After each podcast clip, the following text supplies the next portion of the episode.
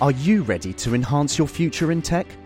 Then it's time to make your move to the UK, the nation that has more tech unicorns than France, Germany, and Sweden combined.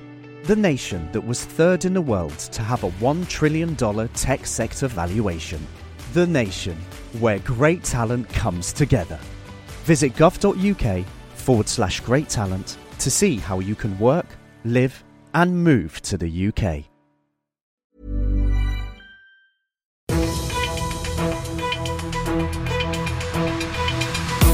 95 5 Charivari, das München Briefing, Münchens erster Nachrichtenpodcast.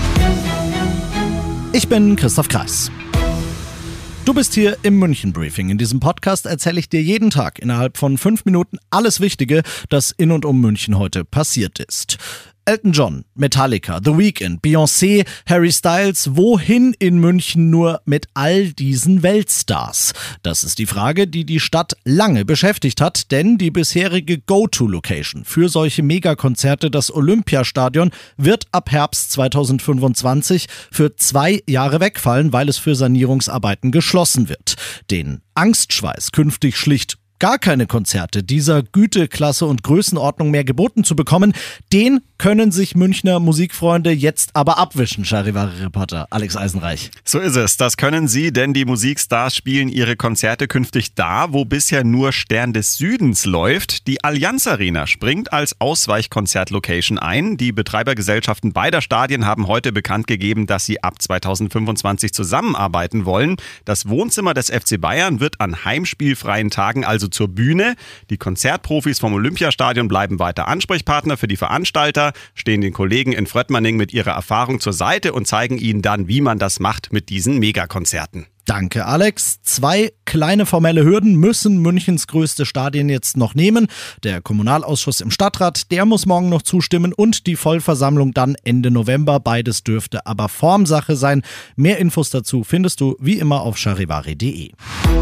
Das gelingt wirklich nicht alle Tage und zeigt, wie lang unser Arm ist, freut sich Kai Gräber von der Münchner Staatsanwaltschaft. Seinem Team ist es zusammen mit Sonderermittlern der Polizei und den Behörden vor Ort gelungen, ein Callcenter im Libanon zu zerschlagen und dort neun Menschen zu verhaften. Die Bande hatte in den letzten Monaten immer wieder vor allem ältere Münchner mit der falsche Polizistenmasche abgezockt. Obwohl die inzwischen wirklich nicht mehr neu ist, werden in und um München jedes Jahr Menschen um Millionen betrogen. Die Münchner Polizei sagt erstens, wir, die echte Polizei, würden nie am Telefon Geld fordern. Zweitens, im Zweifelsfall lieber einmal zu oft bei uns anrufen und fragen, ob das gerade wirklich ein Beamter am Telefon war, als einmal zu wenig. Du bist mittendrin im München Briefing und so wie du es kennst, nach den ersten München-Themen schauen wir, was war in Deutschland und der Welt heute wichtig. Too little, too late. Zu wenig, zu spät. So fällt das Urteil der Union aus, nachdem sich Bund und Länder nach einem die ganze Nacht dauernden Marathon auf einige Neuerungen in der Migrations- und Asylpolitik geeinigt hatten.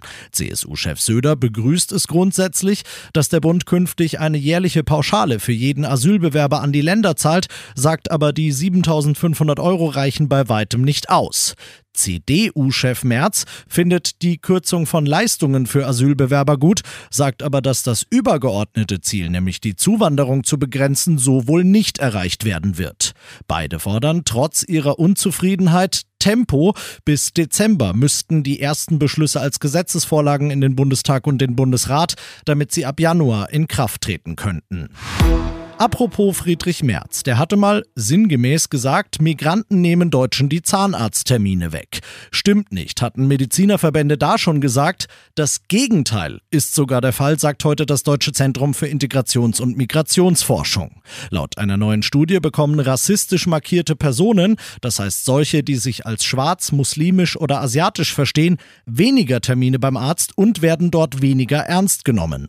Zudem hat jede zweite schwarze Person in Deutschland schon Rassismus erleben müssen und beim Antisemitismus sieht's nicht besser aus.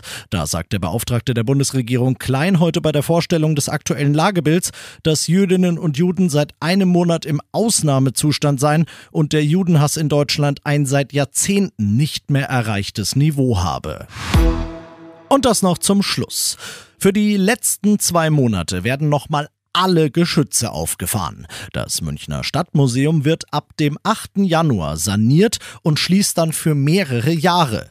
Morgen, genau zwei Monate vorher, startet deshalb das heute vorgestellte Abschiedsprogramm mit mehreren Ausstellungen, mit Auftritten von Künstlern, mit Musikern und, und, und.